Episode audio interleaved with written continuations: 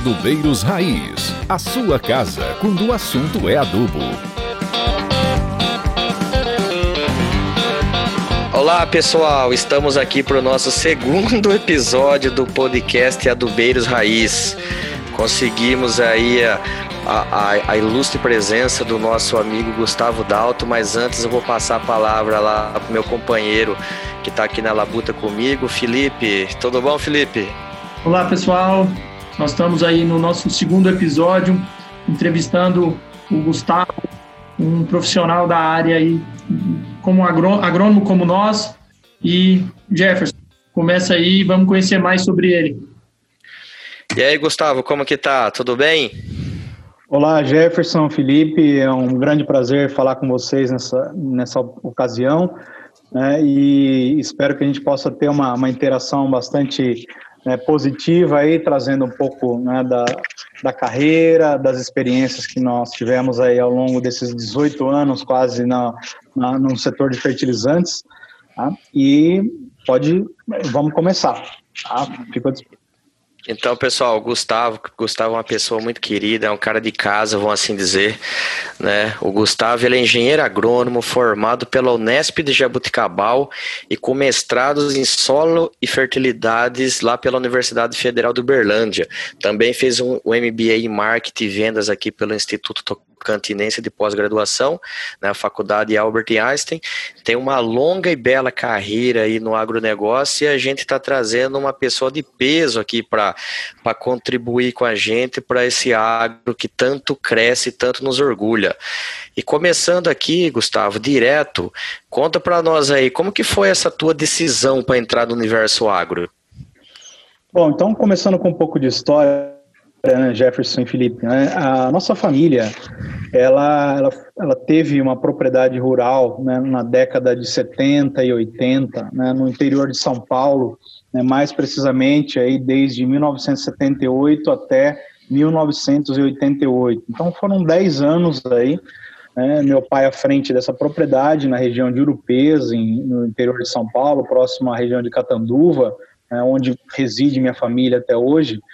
É, e lá, essa propriedade, na época, né, ela cultivava café, né, o café era uma cultura muito importante no interior de São Paulo nessa época, é, e depois, né, com algumas mudanças que tiveram, né, com, com algumas pragas que chegaram na região, é, alguns manejos né, que foram dificultando, né, se optou depois pelo cultivo de citros, né, de limão principalmente, e de gado leiteiro. Né? Então, é, com isso, né, a família né, tocou essa propriedade, né, que era uma propriedade é, relativamente pequena, de 20 hectares, né, e, e eu, criança, nesse, nesse meio rural ali, é, visitando essa propriedade com frequência, aos finais de semana, com os pais, né, então eu peguei muito gosto pela terra, né, pela vida no campo, né, então é, tudo isso levou, né, num futuro aí, né, para que eu realmente tomasse essa decisão né, de ir para a área agronômica. Né, essa propriedade depois ela, ela foi vendida pela família né, para partir para um investimento mais uma atividade comercial, né, que meu pai também já vinha no, no, nesse setor comercial, né, com comercialização de instrumentos musicais, acessórios, discos, fitas e também uma locadora de vídeo né, naquela época. Né? Então, dessa forma, a, a, infância no campo influenciou muito a escolha pelo curso de agronomia, né? como uma forma de continuar a vivenciar né, esse meio rural, né, como aprender a plantar, a manejar, a cultivar, a colher as culturas, né? E isso foi é, decisivo para que eu escolhesse né, é, ingressar no curso de agronomia, que foi em 1995, né? E me formei em 2000 pela Universidade Estadual Paulista, Unesp, aqui no campus de Jabuticabal. Legal. E para a gente que é do interior de São Paulo, sabe que a infância aí é bem do mato, vamos dizer, né? Isso daí eu também, às vezes eu sento aqui começo a ouvir as moras de viola e lembro como tudo começou lá atrás. Muito legal. Continuando aqui, Gustavo, é, depois dessa introdução de como você entrou no agro, é, você terminando a graduação ali, o que, que te levou a nesse momento decidir entre seguir uma carreira, pelo menos um começo ali acadêmico no mestrado, ou de já ir direto para o mercado de trabalho? Conta para a gente aí um pouquinho sobre essa, esse momento da tua vida. Pois bem, Jefferson e Felipe, né, eu, quando eu me formei em 2000, né, na, pela Unesp de Jabuticabal, né, eu, eu tinha um sentimento ainda que, que eu precisava me, espe me especializar mais um pouco né, para entrar no mercado de trabalho. Né. Esse era um sentimento muito presente comigo, né, que, que, que eu tinha essa, essa missão de continuar a me especializar na área, principalmente de fertilizantes, né,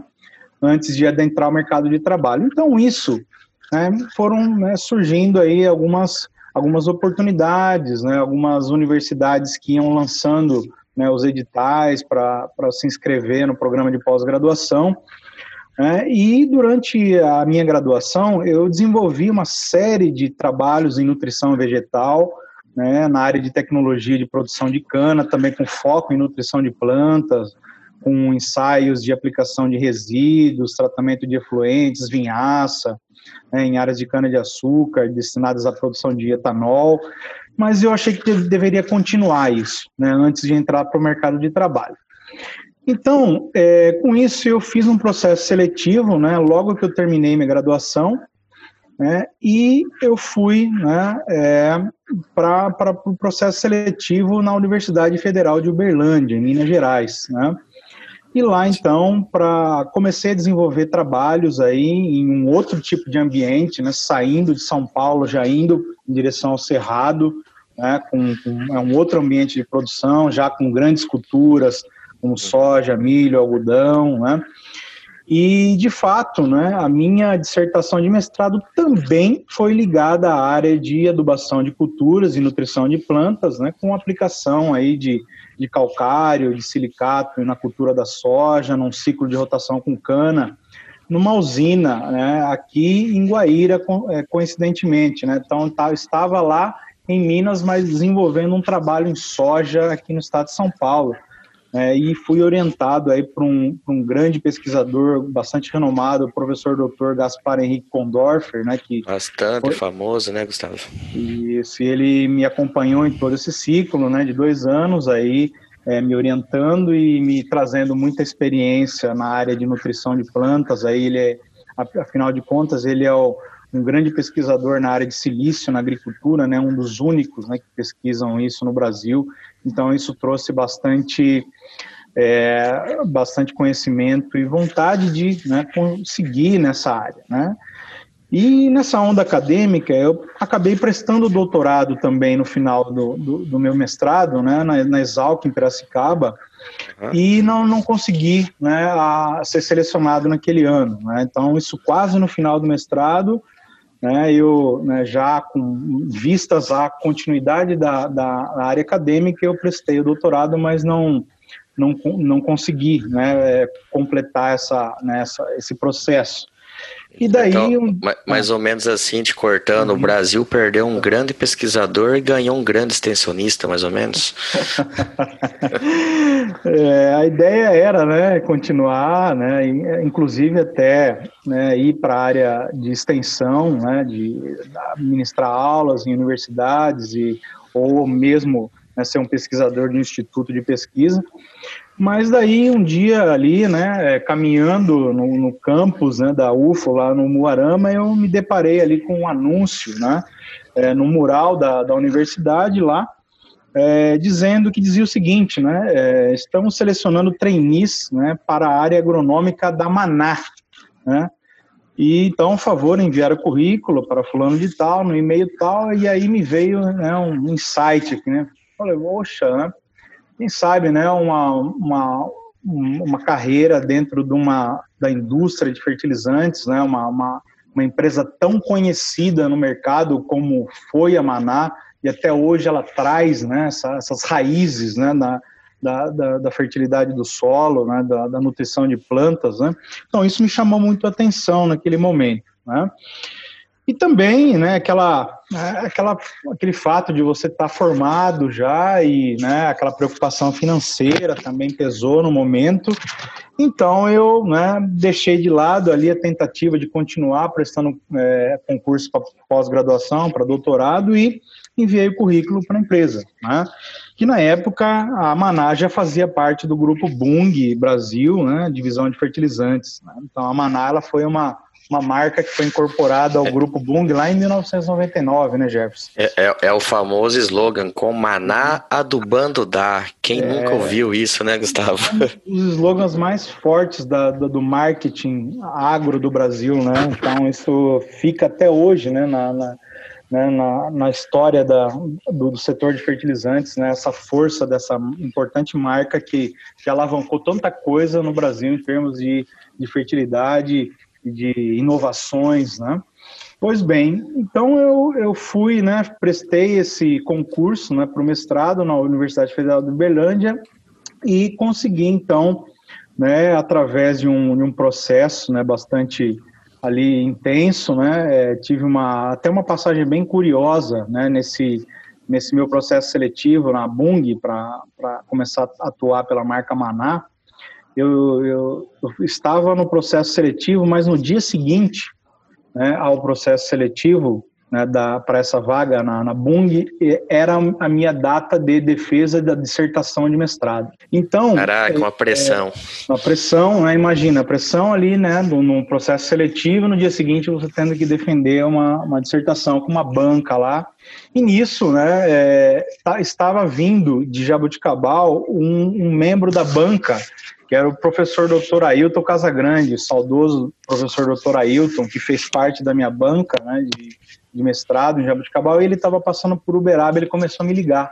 Né, Gustavo, você está por aqui, está em Uberlândia tal? E aí, naquela época a gente não tinha mensagem, né, não tinha nada, era mais restrita a questão de comunicação. Então ele não parava de me ligar, meu orientador me ligou, né, o professor Gaspar, e falou, Gustavo, você precisa buscar o professor Ailton Casagrande lá no, no posto né, lá na beira da estrada para levá-lo até Uberlândia, acompanhar ele, conversar com ele sobre a defesa. Né? E ele me ligou no, no meio do processo seletivo. E aí foi engraçado, porque tive que pedir desculpas né, para a equipe de RH da Bung, né, dizendo que eu tinha que me ausentar do processo seletivo para sair e encontrar o, o, o, membro da banca. Né? Então aí me despedi, saí, né, e fui no dia seguinte, fiz a minha defesa e deu tudo certo, né? Pensa depois... no caboclo que foi bem, hein?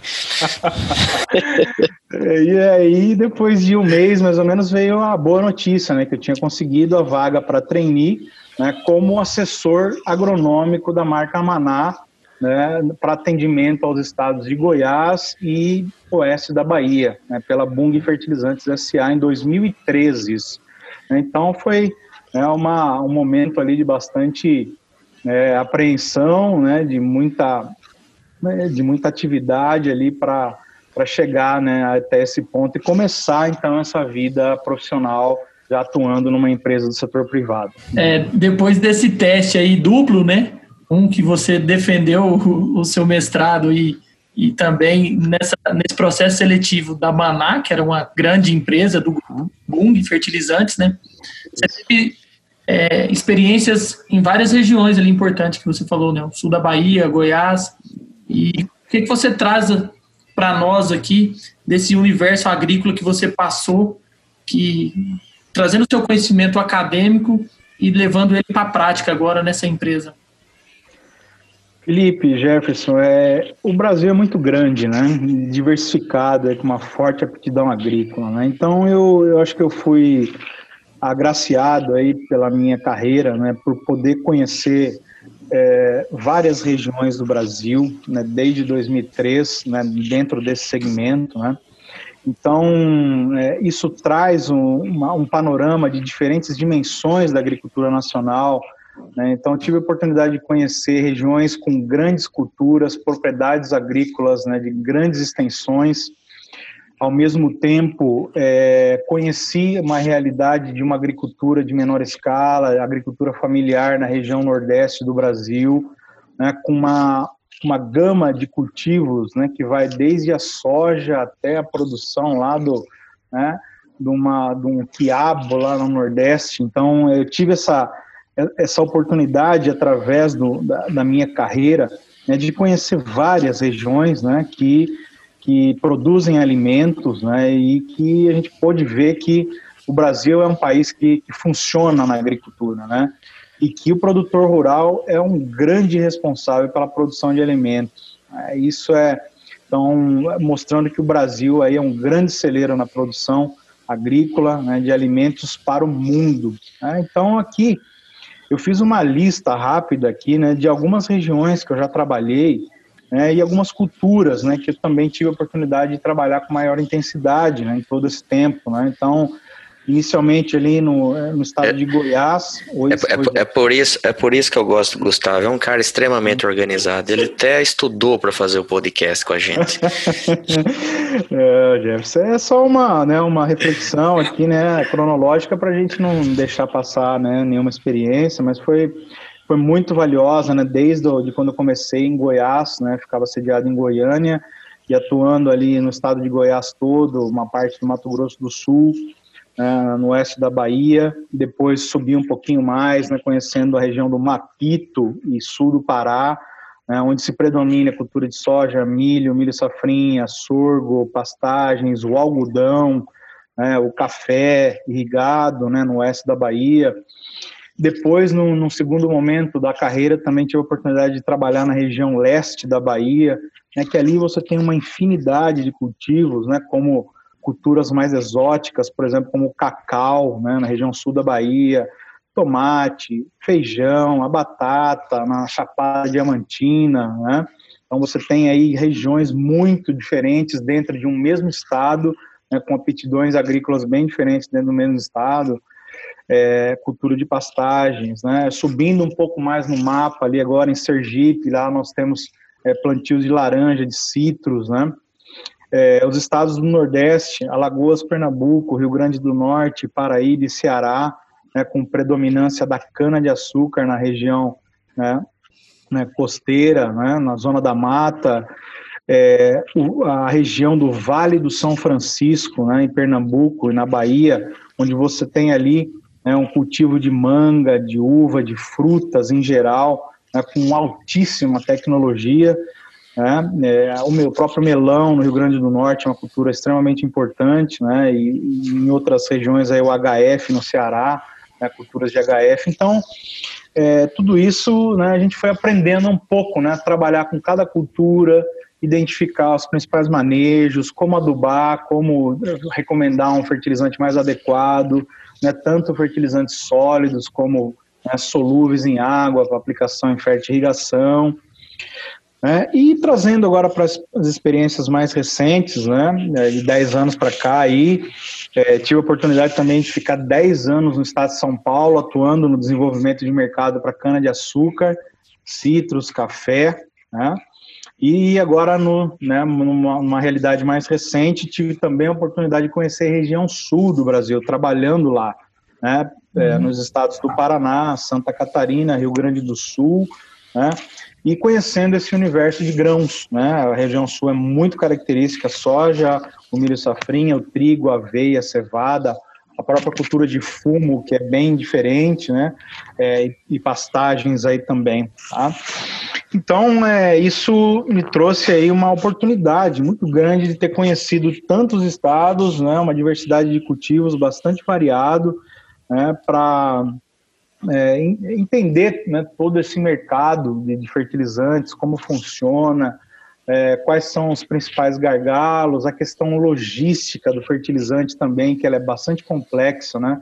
É, então você é, tem... Gustavo, uhum. você pensando, né, essa diversidade de culturas que você trabalhou, uhum. nós imaginarmos que os fertilizantes não são dessa enormidade, né? Então são os mesmos fertilizantes, lógico, com uhum. formulações diferentes, com especificidades uhum. diferentes, mas trabalhando essas diversas culturas, né? Tanto, o, vamos falar, o mesmo super simples que a gente trabalha o fósforo ali no, na região nordeste, a gente trabalha ele na região sul para grãos, né?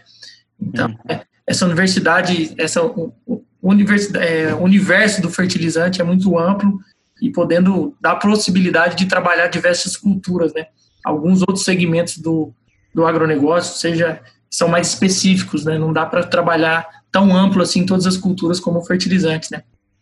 Sem dúvida, Felipe. Né? Então, o fertilizante ele vai em todo lugar, né? É, em toda a área, né? toda a área de produção, ele é ele é um agente de aumento de produtividade, né? A gente costuma dizer assim, né? E quando você aduba uma cultura, ela responde a isso de forma muito significativa em qualquer lugar, em qualquer clima, né? É, com essa diversidade que a gente tem aqui no Brasil. Tá? Eu, Tendo, né? Gustavo, ouvindo você contar a história, te conheço há muito tempo e é muito legal de ouvir que a gente até perde às vezes a noção do quanto de estrada você já tem, né? É, de fato, eu conheço poucas pessoas assim próximas a mim que têm uma história tão diversificada quanto a tua aí, de ter conhecido praticamente o Brasil todo aí em função dos adubos, né? Isso serve de inspiração para muita gente aí que está começando, de, de olhar e falar assim, porra, bicho, que história bacana que o Gustavão fez aí no agronegócio, né? E continuando aqui também, Gustavo, eu vou fazer três perguntinhas aqui que você forma um, um, um racional aí para aqui para o pessoal para dar sua análise sobre isso, né? Gustavo, traga para o pessoal que está te ouvindo aí, como que é o dia a dia de uma pessoa que trabalha na área técnica de fertilizantes, né? Como que você faz sua agenda, como que é esse dia a dia, enfim, você vai dizer para nós como que é o alinhamento que você tem com a, com a, equipe comercial que você apoia também nas suas funções, né? E, e, quais, e quais são as principais dificuldades que você tem essas interações que você precisa romper para que no final das contas o objetivo final lá da companhia seja atingido? Bom, Jefferson, boa pergunta, né? Eu acho que um profissional de área técnica, né, essa área em si, ela oferece muito, muitos desafios e atividades distintas, né, para a atuação do agrônomo como, como um todo, né? É, principalmente de como conhecer de forma global é, a área de trabalho, pois um, esse técnico ele tem uma, uma área de atuação mais abrangente, né? Vamos dar um exemplo em relação a uma a um agente de vendas, por exemplo, né? Então, o técnico, na maioria das vezes, ele tem uma, uma área de atuação um pouco maior, né? Ele, ele, ele vê né, o negócio como um, um, todo aí, numa região um pouco mais, mais abrangente, né, é, e em relação a um RTV, a um coordenador de vendas, supervisor de vendas que tem uma atuação mais regional. Então, para isso, né, você tem que ter um forte planejamento semanal, né, com uma agenda bem definida para que você possa conseguir atender as várias demandas que vão surgindo né, da equipe comercial. Né?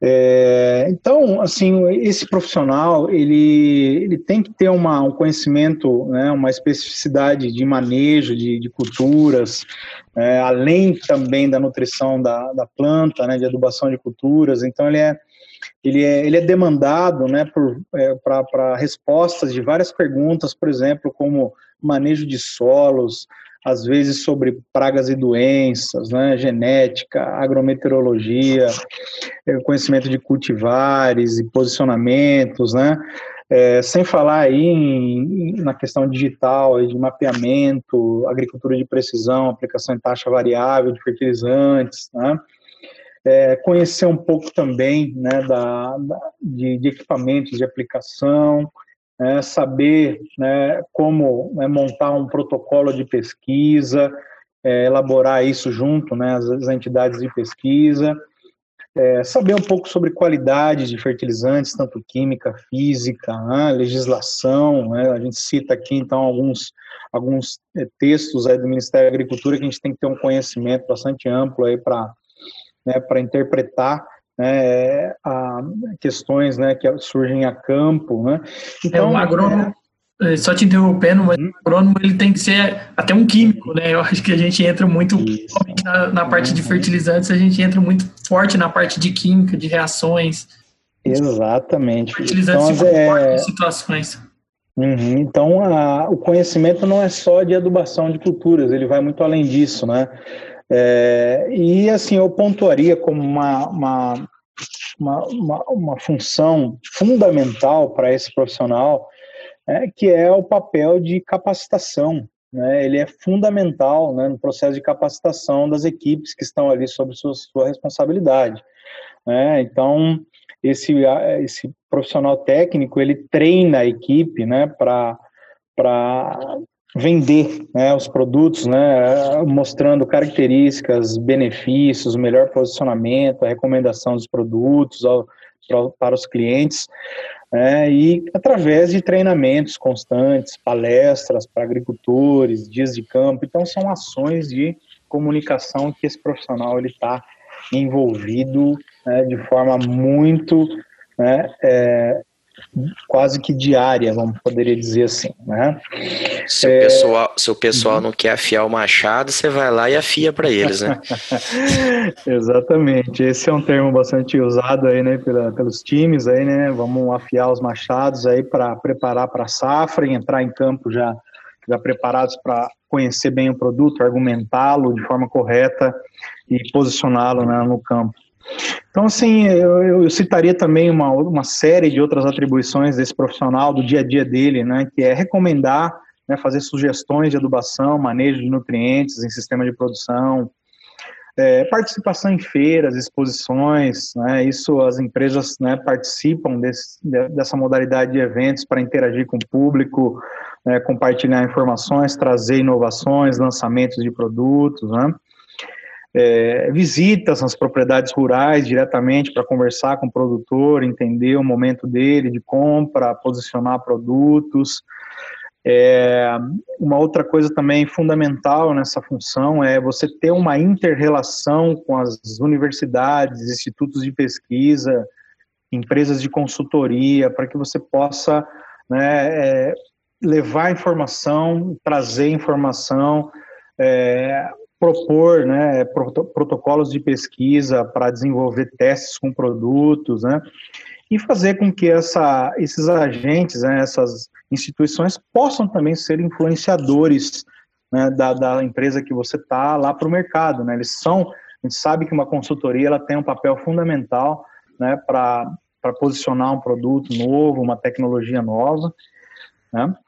E, assim, como uma dificuldade, né, que você me questionou né, no início aí, eu acho que é realmente a conciliação da agenda, né?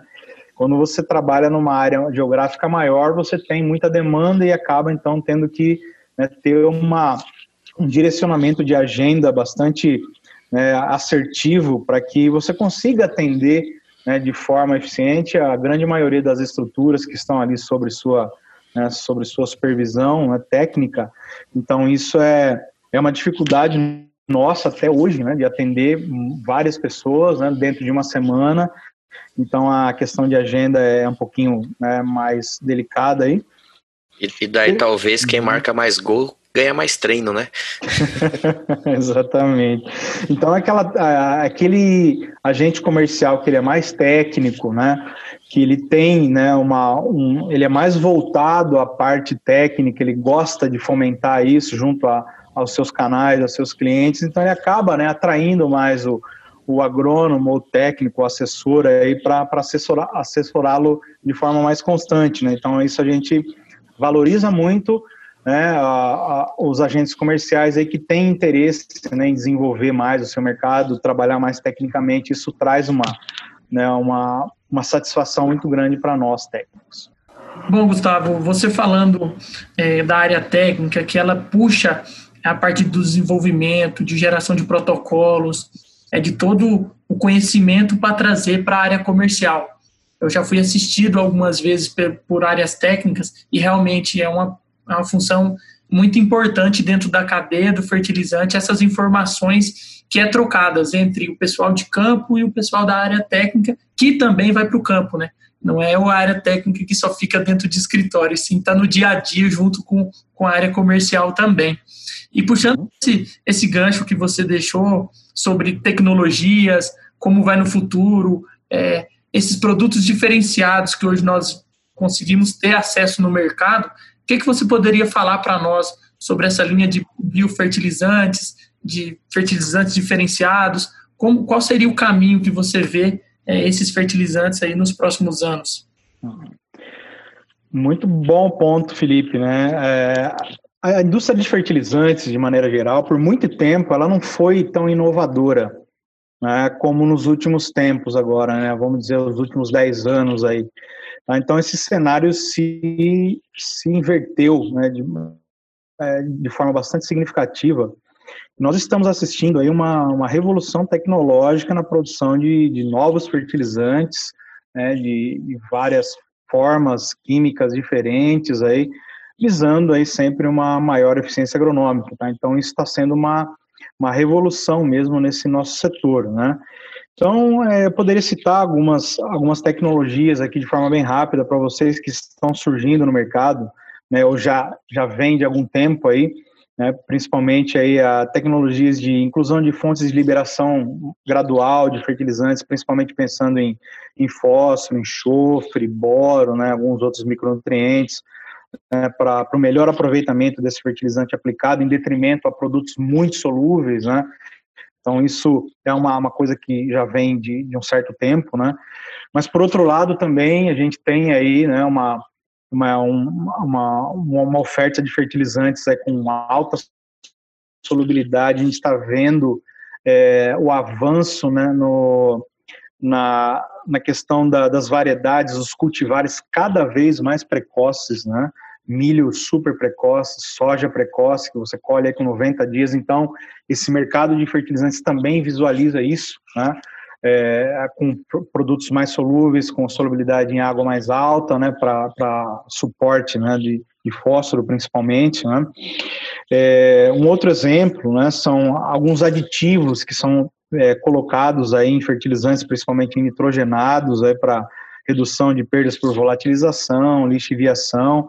Então, são uma série de compostos químicos aí que são introduzidos dentro de uma ureia, por exemplo, né? Uma ureia convencional, você trata ela com produto para que ela não perda, não haja perda por volatilização de nitrogênio, né? Por exemplo. Então, são tecnologias que vem vindo. Um outro exemplo que eu posso citar para vocês aí é a composição de produtos NPK no mesmo grânulo, né? Isso traz aí uma facilidade operacional muito grande, né, uma melhoria na aplicabilidade, na distribuição de nutrientes, produtos com potássio, enxofre, magnésio, né, no mesmo grânulo, ou potássio e boro no mesmo grânulo, né, então, que são tecnologias hoje disponibilizadas pela Mosaic, empresa que eu trabalho hoje, então a gente tem, né, é um conhecimento, né, da, né, dessas tecnologias e vem notando aí, né, um avanço né, muito grande na, na, área de pesquisa e desenvolvimento para novas, novas moléculas, novos fertilizantes, né? É, nos últimos tempos também a gente teve o advento aí dos organominerais, né, que são é, um grupo de fertilizantes que você mistura um produto orgânico com mineral e transforma isso num, num, num misto né, de, de nutrientes aí com né, com uma, uma, disponibilidade também bastante interessante para culturas. Algumas empresas têm alavancado muito né, nesse, nesses últimos anos com esse novo mercado. É, fertilizantes fluidos também, isso a gente né, já viu bastante aí na história, principalmente no estado de São Paulo, com nitrogenados para cana, né, e potássicos aí também. E hoje a gente tem visto aí avanços também muito grandes na área de biológicos, né? é, como, por exemplo, produtos biológicos para tratamento de solo que né, tendem a ter uma, uma, disponibilização maior de fósforo no solo, que está fixado. Então, isso ah, recentemente até a Embrapa lançou né, uma nova tecnologia né, que, que permite isso, né, você aplica esse produto biológico ao solo para que ele possa melhorar a disponibilidade desse nutriente né, para as culturas mas que ainda isso exige um pouco de pesquisa e desenvolvimento, né, para que né, isso seja substitutivo aos fertilizantes minerais. Eu acho que isso ainda demora um pouco, mas vem vindo numa escala bastante acelerada. Tá? E para finalizar esse ponto, né, a indústria da nutrição vegetal, ela também ela cresceu muito nos últimos tempos, né, principalmente na, na nutrição foliar, né, com o uso de extrato de algas, ácidos úmicos e fúvicos, né, para como complexantes aí, né, de nutrientes, é, os, os, extratos de água para tratamento de sementes, é, adjuvantes de última geração, formulações concentradas com óxidos, carbonatos, né, fontes de enxofre líquido altamente concentrados para aplicação via solo e protetores, né, fertilizantes contendo nutrientes aí que protegem as culturas, né, como exemplo, fertilizantes à base de cobre, então nanoparticulados, micronizados aí, então tudo isso, esse mercado ele está sendo tendo uma aceleração muito rápida em termos de inovações. E quem tem a ganhar com isso é o produtor rural, né?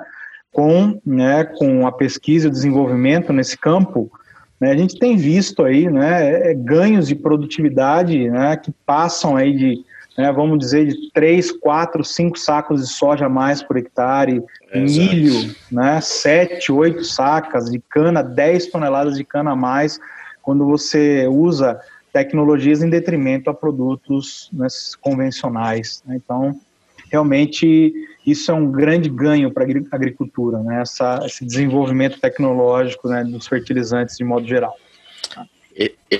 Isso tudo que você falou é muito legal, né, Gustavo? Porque uhum. no mundo hoje, onde a sociedade pressiona cada vez mais pelo uso racional dos recursos naturais, vamos assim dizer, é, mostra o quão poderoso, como você falou, está a pesquisa dentro desse agronegócio, né? E pegando esse, esse raciocínio, né, conhecimento técnico que você tem, qual que é a opinião tua sobre a sustentabilidade é, da cadeia dos fertilizantes? Bom, Jefferson, o, o fertilizante, bem como a, a, cadeia, a ciência que o acompanha, né, é, muito, é um agente muito importante para o incremento de produtividade, né, como a gente comentou anteriormente. Né?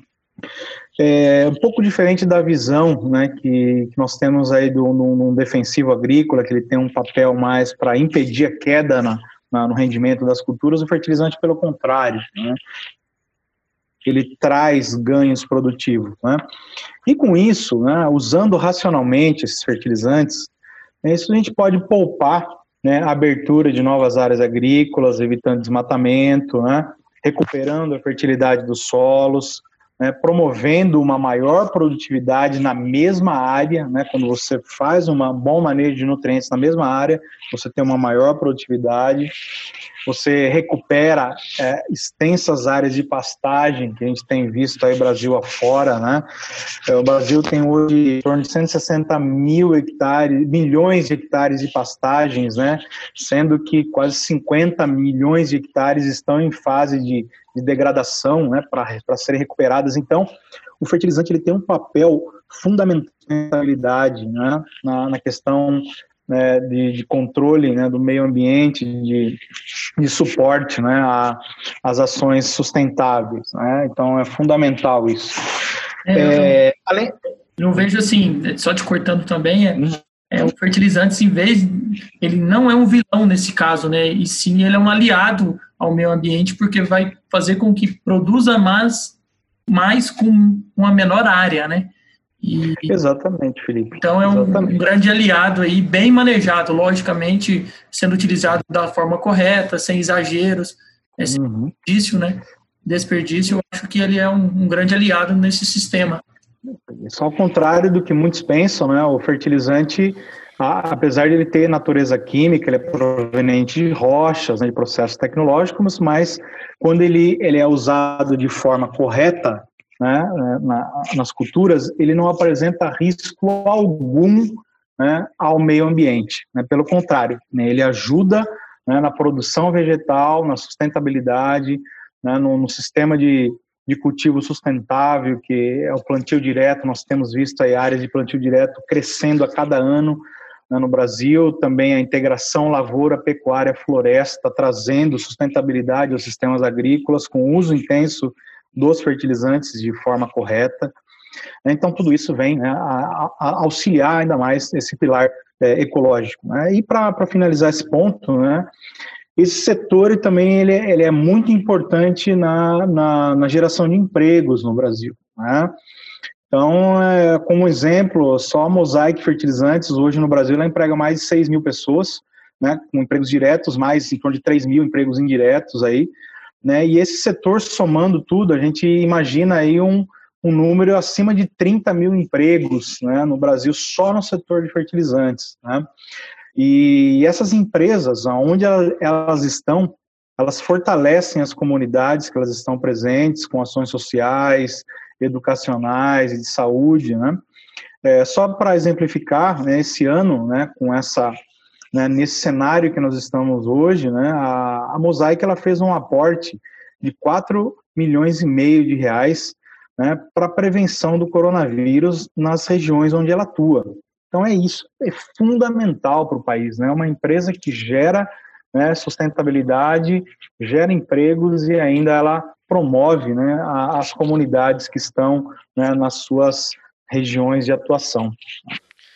Muito legal isso que você trouxe, viu, Gustavo? Porque todo mundo acha que, que as empresas, principalmente as de grande porte, estão aqui só para ser um extrativista econômico, né? E a gente sabe que está na, na, cadeia, sabe que não é assim.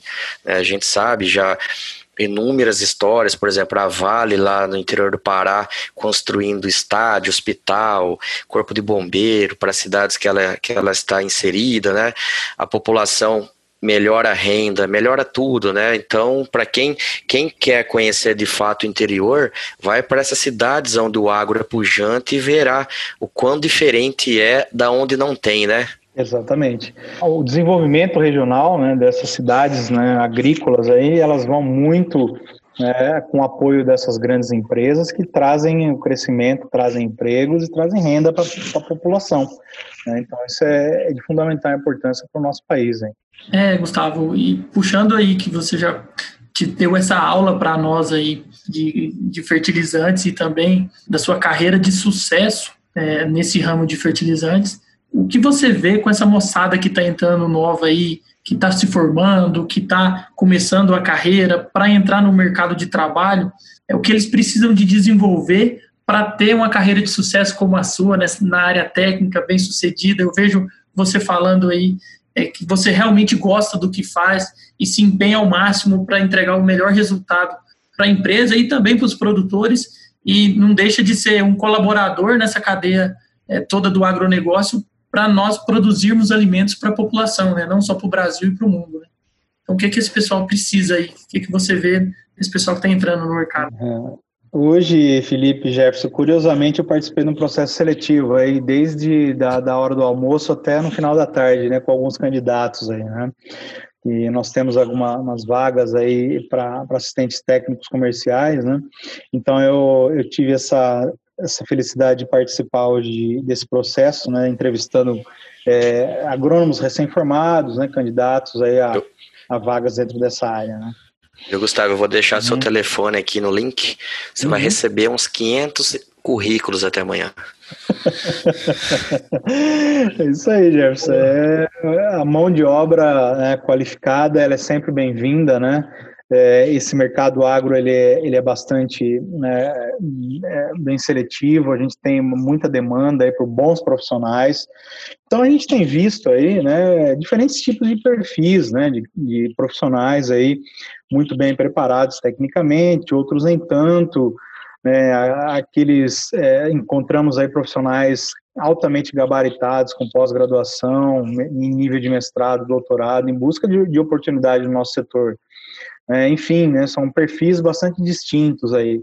É, e pensando né, nessa questão é, do, né, da, da, da, nova geração, né, hoje a gente, a gente imagina né, que um, um profissional né, para esse setor, ele, ele é desejável que ele tenha habilidades aí, principalmente né, uma boa capacidade de comunicação, né, uma comunicação bastante eficiente com diferentes tipos de público, né, que ele saiba lidar, né, conversar com o produtor rural, saiba conversar né, com o diretor da, da empresa que ele trabalha, né, é, profissionais dispostos ao aprendizado, isso é fundamental, né, o, o, candidato ter, né, o novo profissional ele ter essa visão né, de futuro, né, de aprendizado, acompanhando essas mudanças que nós estamos vendo nesse nosso novo mundo VUCA, né?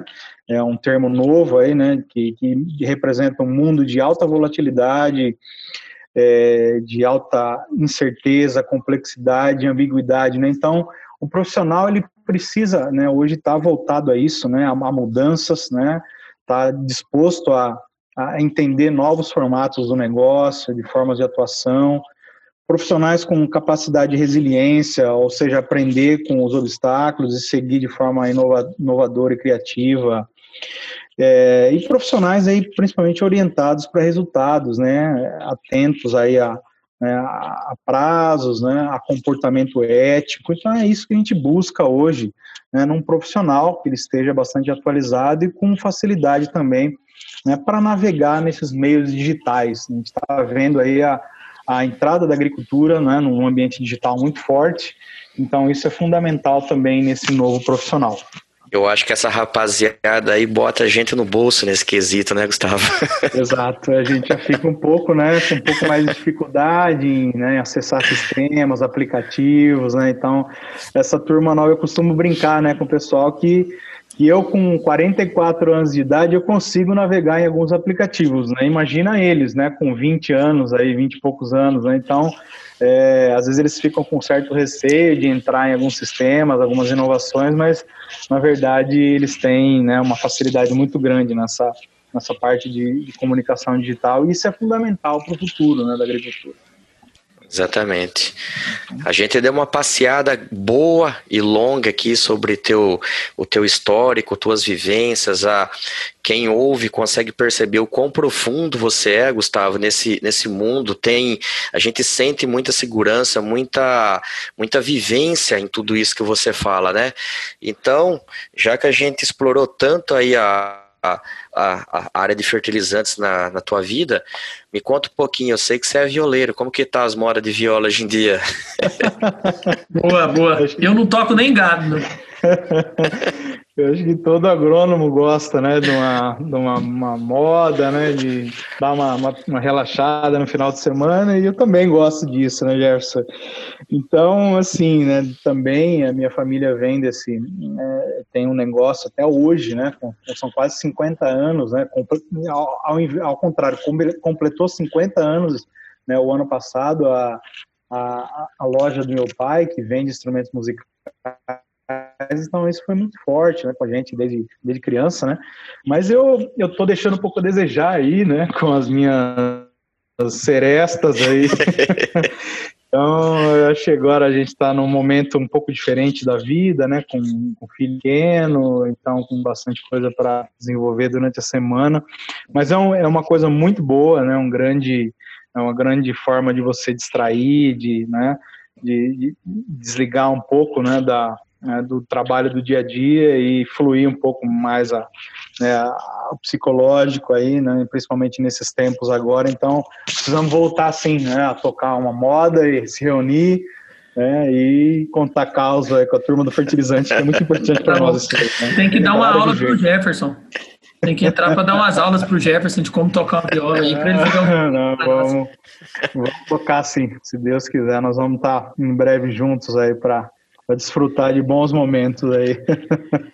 Chiru, mas que bacana, cara. Foi, foi. A gente está encerrando aqui. Para mim, eu fiquei muito feliz. É, eu quem não sabe, né? Tipo, algumas pessoas não conhecem a gente, mas eu sou, eu considero um amigo pessoal do Gustavo. É, nós moramos aqui em, em, Palmas, eu não recordo bem o ano, né? Que já faz tanto tempo, mas acho que foi em 2006, né, Gustavo? 2006, gente, 2007, isso. Uhum. Você compartilhou um pouco desse calor humano que existe aqui em Palmas, Tocantins, né? Exato. Boas histórias, o Gustavo, tudo isso que ele contou aí ao longo da trajetória dele, eu fui um, uma das this pessoas treinadas pelo Gustavo. Sou muito grato porque muita coisa que eu uso até hoje foi o Gustavo que me ajudou a formação dessa base, né? Um cara muito legal, um cara gente fina, um cara íntegro, um cara ético, um cara correto, um cara muito inteligente, profissional. Tanto adjetivo desse aqui, não poderia deixar de ter convidado um grande amigo. E falar assim, Gustavo, quando vier para essas bandas, seja trabalho, seja a passeio, vamos passar aqui em casa, conhecer a Dona Maria, tomar uma pinga com nós aqui e tocar uma hora de viola. Sem dúvida, Jefferson. É isso agora é com essa atuação mais em nível nacional que eu estou tendo pela Mosaic, agora nesse segundo momento da carreira. Né, certamente o, Tocantins ele está no nosso radar aí, certamente nós vamos estar juntos aí em breve para nos reunir e relembrar bastante histórias do nosso setor aí. E, e dessa forma eu agradeço né, bastante é, ao Jefferson e ao Felipe né, por esse convite, por essa oportunidade de estar com vocês aqui nesse momento. É, me desculpe até pelo prolongamento aqui das histórias, mas é, trazendo uma mensagem final que dentro desses 18 anos né, de, de setor de fertilizantes, a gente pôde né, é, fazer muita amizade, em primeiro lugar, né, ter muito conhecimento né, de uma série de, né, de, de, ambientes agrícolas Brasil afora, e também né, de ter, ter, tido a oportunidade de construir a minha família. Hoje eu tenho a minha esposa a minha filha de seis anos, que, que estão ao meu lado sempre, né, nos momentos de conquistas, de alegrias e também nas dificuldades. Então, caminhando comigo né, nessa, nessa nossa jornada agronômica. Né? Então, mais uma vez, agradeço muito aí por ter participado desta, de, desta ocasião com vocês. Né? E deixo o meu abraço a todos os ouvintes aí que nos acompanham. Um grande abraço, pessoal. Show de bola aí. Obrigado aí é, por conhecer você, né? Eu não conheço pessoalmente, mas tô chegando aqui em Querência. Eu tô aqui também no, no, no Vale do Araguaia aqui. Opa, sem dúvida, Felipe. O Mato Grosso também é a minha nova área de, de atuação aí. Nós temos a, né, um desenvolvimento bem forte dos negócios pela Mosaic e certamente a gente é, pode se, se reunir em breve para te conhecer também. Muito obrigado. Bom, pessoal, por último e não menos importante, vamos seguir lá em Adubeiros Raiz no podcast nas plataformas. Um abraço. Adubeiros Raiz, a sua casa quando o assunto é adubo.